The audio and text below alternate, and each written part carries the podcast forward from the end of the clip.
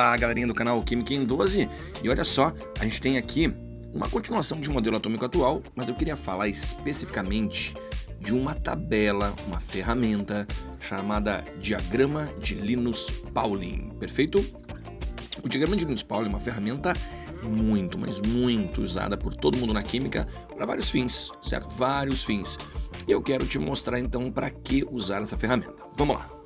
Então, o diagrama de Linus-Pauling, pessoal, ele, enfim, acaba sendo uma tabela que mostra a organização dos elétrons na eletrosfera nas camadas e subcamadas.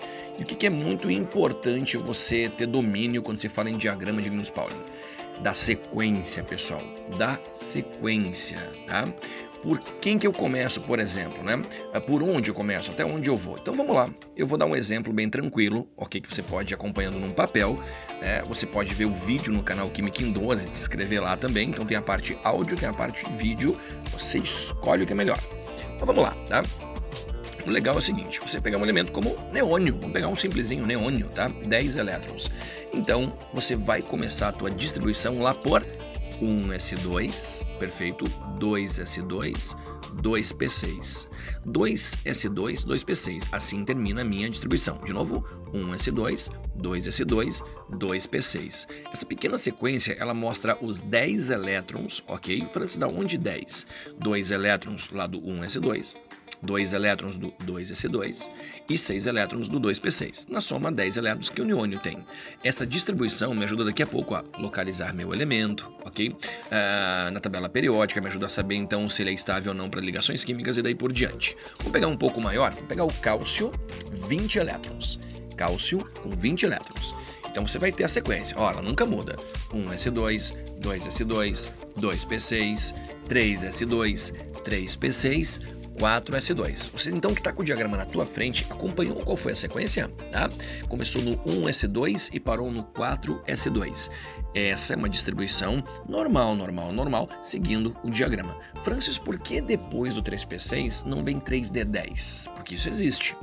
É porque, galera, tá? essa distribuição ela é na ordem crescente de energia, tá? Se eu coloco o 3D10, eu, eu na verdade estou pulando um passo, que é o 4S2. Os elétrons do 4S são menos energéticos que os elétrons do 3D, em função do formato da órbita dos elétrons do 3D. Tá bom, galera? Então a sequência é sempre essa, né? Você foi lá em 2S2, 2P6, 3S2, 3P6, parou em 4S2. Se você parou em 4S2, pode somar os elétrons de cima das letrinhas que são subníveis. Você vai ter 20 elétrons. Francis, eu quero ir um pouco mais além. Vamos mais além. Então, vamos pegar, por exemplo, o. Pode ser aqui o bromo 35. Olha só, tá? Agora deu a ideia de pegar o bromo 35. Então vai ficar assim, tá? 1S2, 2S2, 2P6, 3S2. Tá acompanhando aí, pessoal? Tá? Então, se você quer recomeçar lá, 1S2, 2S2, 2P6, 3S2, 3P6, 4S2, vai lá, depois do 4S2 vem 3D10. Até ali, pessoal, 3D10 são 30 elétrons, perfeito? 30 elétrons. Agora, quando eu vou dar o próximo passo, vem o 4P6. Só que se eu colocar 4P6, vai dar 36, mas o bromo ele é o 35. Você foi acompanhando a sequência comigo? Então não vou colocar 4P6, senão fecha um 36. Eu vou colocar 4P5. Aí fecham 35 elétrons. Pegou? Rapidinho. 1S2, 2S2, 2P6, 3S2, ok? 3P6, 4S2, 3D10, 4P5 viu? 35. Francis, eu posso colocar P5? Você pode. Você pode colocar menos do que 6 elétrons no P. Nunca mais. Menos que 2 elétrons no S. Nunca mais. Menos que 10 elétrons no D. Menos que 14 no F. Nunca mais do que o subnível comporta. Agora vamos pegar um para extrapolar, para arrebentar, tá? Pode ser o xenônio 54. Lá você vai, hein? Então eu vou ter 1S2, 2S2, 2P6, 3S2, 3P6, 4S2.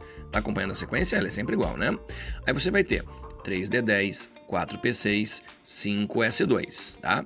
5S2, 4D10, 5P6. Será que eu estou em quantos? 2, 4, 10, 12, 18, 20, 36, 38.